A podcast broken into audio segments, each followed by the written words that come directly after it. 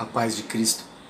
Uma das narrativas mais curiosas para mim nas Escrituras é quando Eliseu é, está com os seus discípulos e eles saem a cortar lenha para ampliar lá o seminário de Eliseu.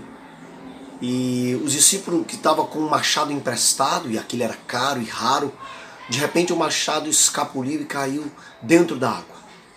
E ele diz assim: Ai, meu senhor. E Eliseu chega, pergunta: Onde caiu? O discípulo mostra, Eliseu pega um pedaço de árvore, um galho, e joga, e de repente o machado flutua. E Eliseu devolve o machado ao discípulo que era emprestado. Aí você olha para essa narrativa e diz que coisa mais sem sentido. Não, primeiro não é sem sentido porque está nas escrituras, mas eu me vejo pensando, por que Deus se preocuparia com algo tão corriqueiro? Porque Deus se preocupa com todas as coisas.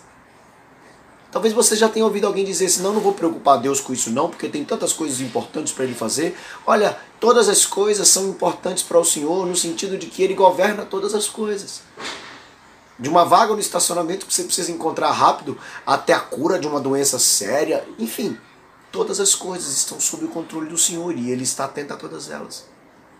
Então eu quero encorajar você a confiar que cada detalhe da sua vida, cada aspecto da sua história, cada decisão, por mais simples ou mais complexa, que em tudo e em todas as coisas o Senhor está com a sua mão estendida, os seus olhos atentos para agir segundo a sua vontade para que o seu nome seja glorificado e o nosso bem aconteça.